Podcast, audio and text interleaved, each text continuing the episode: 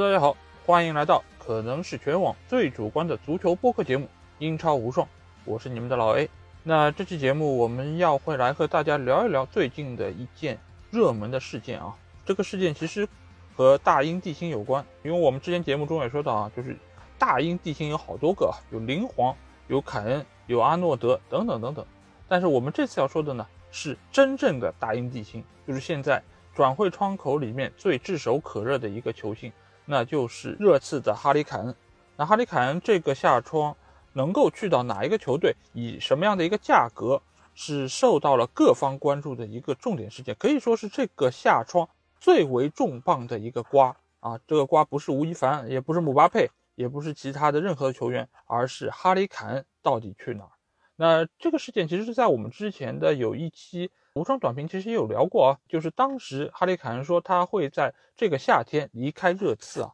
当然这个只是表明他的一个态度，并不是说他想要离开列维就一定会放行，所以才有了这两天发生的另外一件令人瞩目的一个事件，就是哈里凯恩在这周本应该在二号就应该出现在热刺的训练场上。参与队伍的一个合练啊，因为我们也知道哈里凯恩参加了欧洲杯的决赛，所以之前的很长一段时间他都是处在一个休假状态，俱乐部是允许他可以对自己的身心有一个比较好的一个放松，也是为了来年的一个联赛有更好的一个发挥，所以才使得他到这个礼拜才需要回到俱乐部参与合练。但是没有想到的是，当天哈里凯恩并没有出现，而且俱乐部给出的一个回应是。他们也不知道哈里凯恩什么时候会回来，所以这个情况就是我们俗称的罢训。哦，这个其实，在职业球员中，尽管说不是说从来没见过，但其实也并不是一个常态啊。即便你是一个非常想要离开这家俱乐部的一个球员，你要真正做出罢训这样的事情，其实也还是非常少见的。那我们这期节目就会来带大家聊一聊罢训这个事情，以及哈里凯恩、热刺和曼城。这三方的一个心路历程，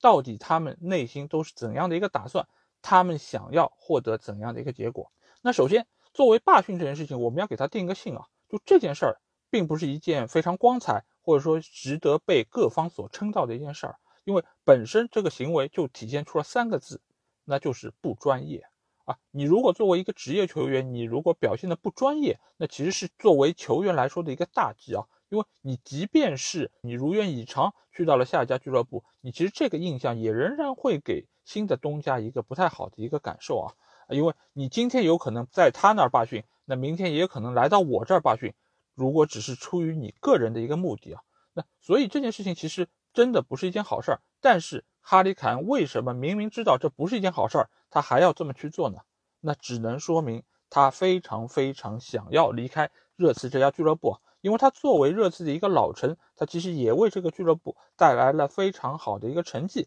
而且他也把自己最好的一个青春和竞技状态都留给了热刺这个俱乐部，所以他在对于目前俱乐部看不到任何希望的一个情况下，他非常希望自己可以去到一家更好的俱乐部，为自己的职业生涯能够再创高峰争取一下，努力一下。但是呢？这个时候，我觉得哈里凯恩其实有一点做的非常不明智啊，因为啊，不管是他和热刺之间，还是他和曼城之间，三方里面最不占据主动权的就是凯恩自己。因为首先他和热刺签了一份长约，这份长约目前来说还有三年才到期，所以热刺如果不允许你转会，你其实做任何的努力其实都是徒劳的。能够做的一点只是你尽量让你的下家俱乐部可以给到。符合列为心坎上的那个价格，但是目前来说，曼城似乎并没有办法掏出这样的一笔钱。那哈里凯恩显然内心是非常着急的。他做出罢训这件事情，他其实只是为了给到热刺俱乐部施加一些压力，希望可以从自己这个角度来推动一下转会。这个情况其实，在很多的球员身上都发生过。因为我们只要提到罢训这两个字。其实就是会和转会联系在一起，而之前通过这种方式转会的球员其实也非常多。我们可以简单来带大家回顾一下啊，一个非常具有代表性的例子就是当年还在多特蒙德效力的登贝莱。当初的登贝莱其实也是希望可以转会到巴萨或者说皇马等等一些豪门俱乐部，所以他当时采取了一个极端的手段，就是罢训。但是我们也知道，多特蒙德这个俱乐部它其实是一个非常强硬的俱乐部，这点从去年咬死桑乔的那个转会费我们就可以看出来啊。所以当初多特蒙德对于登贝莱的这个罢训，他们给出的解决方式就是扣钱啊。这个方式其实是俱乐部非常强硬的一个手段。你如果是罢训，那我按照合同来说，就是你没有参与我给你的一些啊工作事务，那我自然有非常合理的理由来扣你的钱。而且你如果再不出现，我继续扣下去，甚至于我有单方面向你要求更高的一个赔偿。所以在这方面，其实球员是非常非常不利的，因为这个其实是球员单方面的一个毁约的行为。尽管你急迫的心情大家都可以理解，但是如果光从文本上、从法律的条文上来说，球员这么做其实是站不住脚，而且也是非常理亏的。之前如果说大家会对于凯恩有一些同情分的话，但是你如果出现了罢训这样的情况，其实对于球员来说，其实是给自己减分的一个行为啊。当然，最后登贝莱的结果相对好一点，就是巴萨确实是出到了一个非常高的价格，使得最后多特蒙德点头放人。当然，其实也不是所有的罢训都能够换来。让人如愿的一个结果啊，就比如说以前利物浦队的苏亚雷斯，其实他在有一个赛季结束之后啊，也被巴萨看中，他们也希望可以引入苏亚，但是当时利物浦队也非常强硬，而且他们积极和苏亚雷斯展开了一个对话，所以最后的结果就是苏亚雷斯留队。所以不管怎么讲，你如果你的下家没有办法给出匹配你身价或者说令上家俱乐部满意的这样一个数字的话，那罢训其实真的是非常不可取的一个做法啊！除非你已经和下家说好，那下家这个时候顺理成章的给出一个相对比较合适的价格，那一切就可以水到渠成。但是目前来看，热刺在这件事情上显然是比凯恩更加占据主动性的一方啊！因为首先他们还捏着凯恩三年的一个合同期，所以他们不放人，凯恩完全没有办法。另外一方面来说，列维也非常清楚。这个下窗其实是卖凯恩最好的一个机会啊，因为首先他上个赛季打出了非常亮眼的一个数据，就是拿到了英超的射手王和助攻王两个奖项，这个其实可以说是上个赛季整个英超联赛表现最好的球员。再加上现在的哈里凯恩，他的岁数还不是那么的大，而且他在这次欧洲杯的一个表现，大家也可以看到是非常出色的。所以列维知道，我即便是留不住凯恩的心。那我在这个窗口把它卖出一个高价的概率是要比下个窗口更大的，所以他在这个时候他其实并不是特别着急的那一方啊，因为首先来说，他如果说真的是以一个低价把凯恩卖掉，那他拿着这笔钱，其实在现在市场上是很难找到一个可以替代凯恩位置的这么一个优秀的球员啊。另外一方面来说，列维他的一个谈判技巧也使得他可以立于不败之地，在这次谈判的过程中，现在。凯恩的罢训又给了列维很好的一个处境啊，就是他完全可以站在道德制高点上，对于凯恩有更多的打压，或者说他可以对下家有更多的要求。那可能是你撺到球员做出这样的不合理、不专业的一个选择，所以我在这个时候我更有理由不把球员卖给你，或者说你不出到我当初给你的一点六亿，那我可能就不卖你。之前可能还存在一定的可能讨价还价。或者说是协商的一个可能性，但是这件事情一出，其实是真正惹怒了热刺俱乐部的一个管理层啊。他们觉得这个时候你是对于自己的母队非常不尊重的一个表现啊。如果你有什么话，你理应在私底下大家关起门来好好商量，而不应该是把这个事情进一步的激化。那这三方里面，其实最主动的还是手里捏着大把金元的曼城队啊。因为首先，我们且不说他是不是真的需要哈里凯恩这样的一个球员，因为相关的话题我们其实在上一期的英超无双里面已经说过了。就是我个人是觉得他们并不是那么需要凯恩。当然，之前据说他们也给到热刺俱乐部一份一亿英镑的一个报价啊，那当然是被列维给拒绝了。但是如果是他们真的给过报价，那他们其实也是试探过要来签凯恩。但是显然，可能曼城和热刺之间的一个呃价格上的差距。稍微有一些大，所以也使得曼城目前来说，他也并不是那么急需把凯恩引进进来。所以最近又有一个消息，就是说到啊，曼城给格拉利什报价一个亿啊。那其实这件事情，有的人会说，为什么凯恩和格拉利什价格是一样的？因为从身价上来说啊，凯恩的身价显然要明显高于格拉利什。但是曼城如果都是出了一亿的一个报价给到这两个球员，可能说明了两件事情，一件事情就是这个夏窗曼城的转会资金可能就是一亿多，因为他是做出了一个二选一的一个结果嘛。不管你是一个价格更贵的，或者说是一个价格更便宜的，那我就是这么一笔钱，我给谁报价都是差不多一亿左右这么一个价格，那你们谁愿意来谁就来。所以我觉得目前来看，曼城在这个夏窗又买格拉利什，又买凯恩的可能性其实是不那么高的。那另外一方面来说，格拉利什极有可能就是他们可能买不了凯恩的情况下的一个替代者。那如果是这样的一个情况，那凯恩这次罢训的一个目的。那显然就是要落空，而且会陷入一个极大的被动之中啊。那曼城到目前为止，他已经是给到了格拉利什这个报价，而且一亿的报价显然要比之前阿斯顿维拉给格拉利什贴的这个标签要贵一些，所以大家都觉得目前来说，可能引入格拉利什这件事情是可能性非常高的一个引援，而且格拉利什本身他的一个个人特点。也是要更加切合曼城的这么一个俱乐部，呃，有几方面原因啊。一方面就是曼城这个俱乐部，他过往的买人的经历其实都是非常的理性和客观。因为我们不要以为他是坐拥一个金主爸爸，就是挥金如土，就是可以随便烧钱。你可以看一下他过去这么多年买人最贵的买的是谁？之前我们印象中可能是马克雷斯，但是今天我看到一份报表上好像是德布劳内啊。但是不管是哪一个球员。最贵的一个价格都没有超过七千万，所以是不是和大家的一个预想是有所差距？那如果是基于这样的一个他们以往买人的一个可能性，而且他们去年是拿到了欧冠的亚军，所以整个队伍其实目前来看，他的一个阵容的缺陷并不是那么的明显，他其实只要在适当的位置有所补强，就可以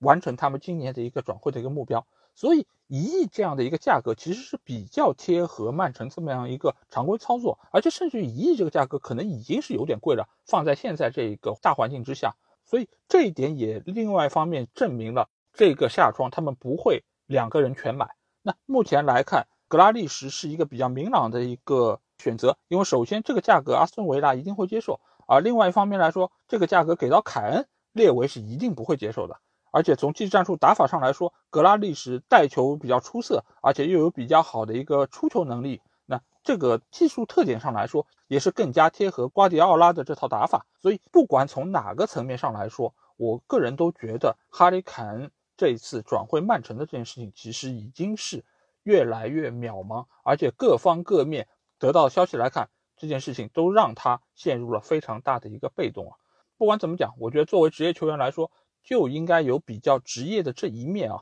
你如果不是在下家已经谈妥的情况下，你贸然的采用罢训的这个形式，其实本身就是不太明智。尽管之前也有过一些媒体人说，哈里凯恩如果想要离开热刺，他必须采用一点极端的手段。我不知道是不是哈里凯恩看了相关的这个消息，所以觉得我有必要赌一把。但是其实从目前情况来看，并不是一个特别好的选择。当然也会有球迷问啊，是不是他已经私下里和曼城谈好了，就是给列维施个压，然后在这个基础下啊，曼城再过来砍个价，可能把原来的一点六亿砍到一点三或者一点二，那列维可能借坡下驴，就能够促成这笔交易的一个达成啊。那目前来看，我个人觉得也还是比较难，因为从技术特点或者说从瓜迪奥拉的一个喜好上来说。凯恩和格拉利什其实是没有太大的区别，再加上凯恩的一个伤病情况，在过往这么多年，他其实身体的一个状况其实一直都不是太稳定。尽管上个赛季他出勤的一个情况可能是近几年来最好的一个状态，但是你难保到了明年仍然可以有这么好的一个竞技状态。而且它还存在一个兼容性的问题。相对来说，格拉利什的一个技术特点，它就是比较鲜明的。如果曼城想要引入，格拉利什的话，他一定会非常清楚他的这一个使用方式是什么样子。而且作为上个赛季已经取得巨大成功的无锋阵的这么一个打法，格拉利什的一个加入也能够使得整个曼城队的一个中前场的厚度有比较大的一个提升啊。而且如果格拉利什真的可以引入的话，之前因为也有说到曼城其实是想要把碧玺给出掉，所以这个时候我觉得可能就是曼城在做这样一个更新换代的一个工作。这个其实概率还是非常的高，所以我到现在为止，我仍然会更加看好格拉利什来到曼城队，而并不是哈里凯恩。那至于哈里凯恩去到哪个球队，其实除了曼城之外，我个人是有一点点小小的猜测啊。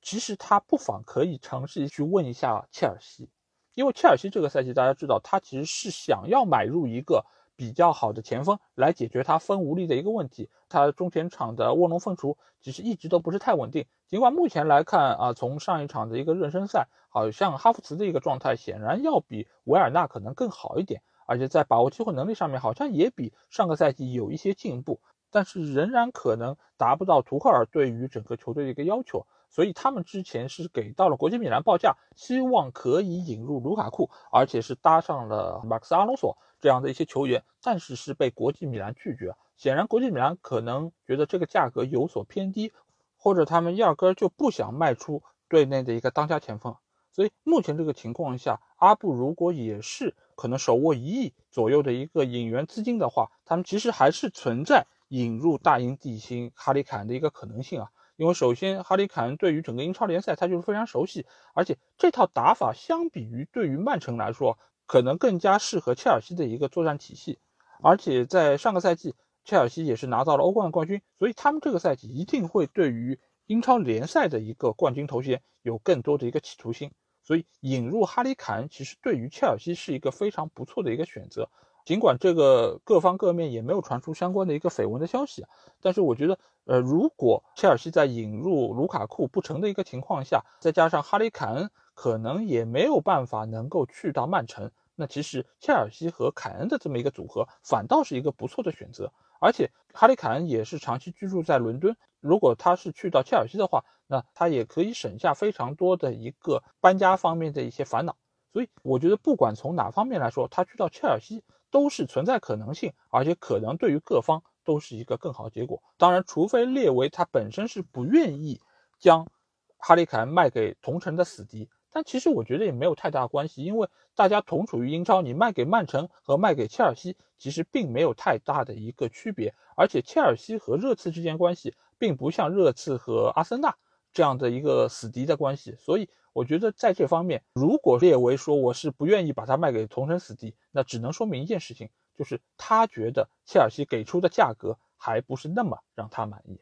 所以这件事情才刚刚开始，而且我们也会持续关注哈里凯恩后面的一些动静。但是不管怎么讲，我觉得这个仍然是这个下窗最大的一个瓜，也值得大家更多的关注啊。当然，在另外一方面来说，这样的一个大牌球员的一个流动，本身也是对于球队有比较好的一个促进作用。我并不认为热刺把哈里凯恩卖掉是一件不太好的事情，因为哈里凯恩大家也看到他的年龄其实很快就要到三十，在这个基础上，他的一个竞技状态，再加上他以往比较玻璃的这么一个属性，肉眼可见的是他在未来的几年内就一定会出现一个状态的下滑。所以这个就跟击鼓传花一样，到底是砸在谁的手里？到时候如果他的状态出现了下滑，那热刺想要卖他也很难卖出一个高价。所以列维在这件事情上，他的思路其实是很清楚的。他要卖凯恩吗？一定是要卖的。但是如果价格不够，他也一定可以忍得住。他就是这样一个